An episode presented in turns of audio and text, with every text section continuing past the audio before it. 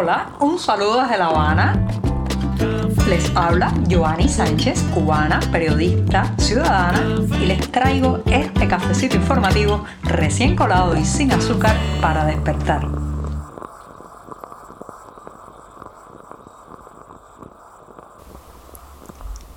Martes de salir con el paraguas porque anuncian lluvias aquí en la capital cubana y también de empezar hablando en este programa del 31 de mayo de 2022 en que despedimos este mes sobre arte. ¿Qué es y qué no es y qué puede decir un tribunal acerca de esto? Pero antes de comentarles los titulares de esta jornada voy a servirme ese cafecito recién colado que comparto de lunes a viernes con ustedes. Así que lo voy a poner en la taza y rápidamente paso a comentarles los temas principales de hoy. En un primer momento, segundo día de juicio contra los artistas Luis Manuel Otero Alcántara y Michael Castillo, conocido también como Sorbo.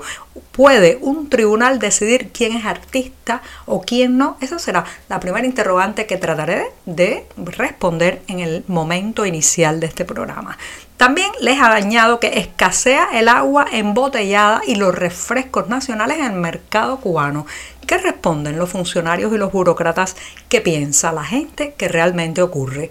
También voy a agregar que Cuba dice adiós hoy a las mascarillas. Nos ha acompañado su uso obligatorio por más de dos años, pero hoy ya se puede salir a la calle sin ellas. Y por último, recomendarles una lectura de un libro delicioso, Estampas de San Cristóbal, un libro para volver a leer y con la firma de Jorge Mañach. Dicho esto, presentados los titulares, servidito el café, el programa de martes está más que listo para comenzar.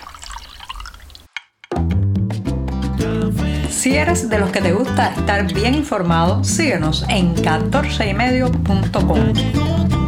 También estamos en Facebook, Twitter, Instagram y en tu WhatsApp con este cafecito informativo.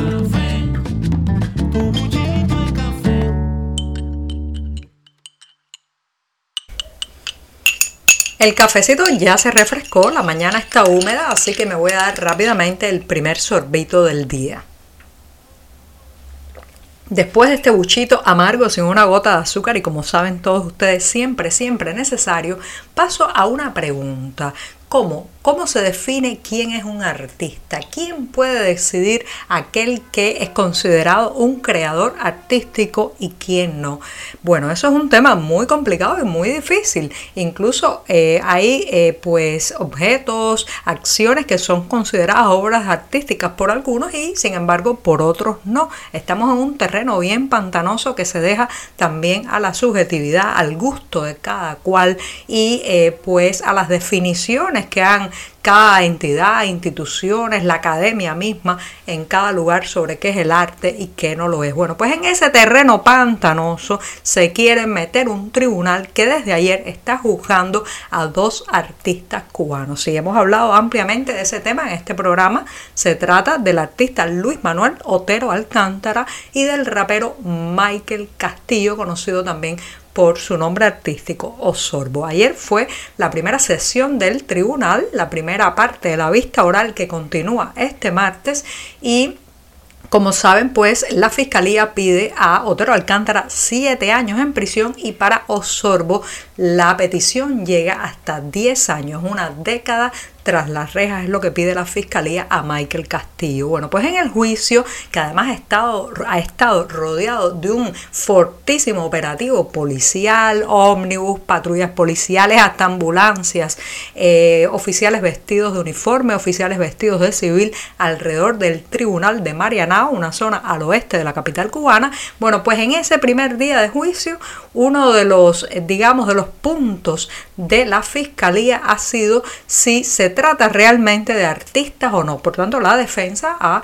presentado varios testigos que avalen el accionar, la trayectoria, las obras artísticas de estos dos acusados. Pero fíjense qué, qué situación esta que un tribunal, una fiscalía ponga en duda quién puede ser considerado artista o no, para independencia de eso, evaluar eh, la sentencia que se le va a poner. En parte porque, como saben, Otero Alcántara hizo un performance en que vistió o se puso encima de su cuerpo la bandera cubana durante varios días y ahora la fiscalía pues quiere desmontar esa acción y decir que fue más un ultraje a un símbolo nacional que una obra o un performance artístico. Pero todo esto, señoras y señores, hecho desde un régimen que es alérgico a la creación, que es alérgico a, a, la imaginación, que es alérgico al arte. El arte para el castrismo tiene que ser un arte totalmente dócil, un arte totalmente manejable, o sea, un no arte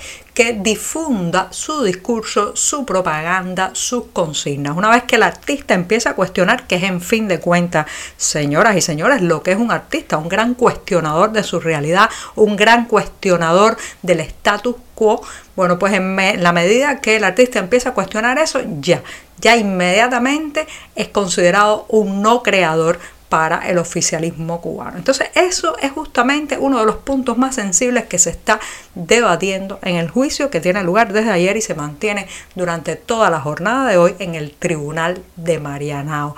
Lo cierto es que les ha salido al parecer el tiro por la culata porque intentando mostrar como criminales a estos dos hombres los están convirtiendo realmente en un paradigma libertario y generando más indignación no solamente entre activistas, opositores y disidentes, sino especialmente en el mundo artístico nacional e internacional.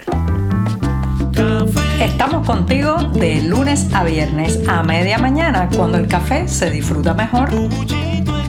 Comparte conmigo, con tus amigos e infórmate con este cafecito informativo.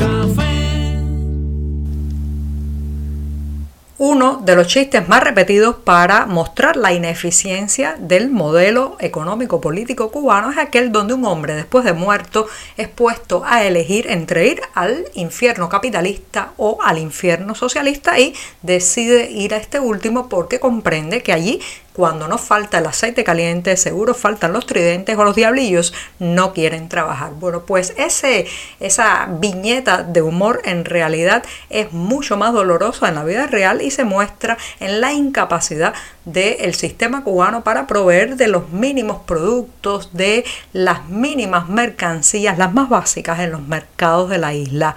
Le ha tocado desde hace ya varios años al agua embotellada y a los refrescos que en las últimas semanas, en los últimos meses, pues han caído en una crisis mucho más profunda de desabastecimiento de la que estaban. Así como escuchan los refrescos enlatados de factura cubana, o sea, son marcas cubanas que eh, producen las industrias locales. Lo cierto es que no están apareciendo prácticamente a la venta en pesos nacionales, se están reduciendo, se está reduciendo su existencia a las tiendas en moneda libremente convertible e incluso allí faltan. ¿Cuál es la razón que dan los burócratas, los funcionarios de esta industria del refresco enlatado y embotellado que lamentablemente tienen deudas con los proveedores, sobre todo con los proveedores de latas y por tanto no pueden suministrar el producto. Sin embargo, la gente no se traga esa justificación porque muchos de esos refrescos solo se venden en divisas y los otros se exportan. Entonces, ¿cómo es posible que se recaude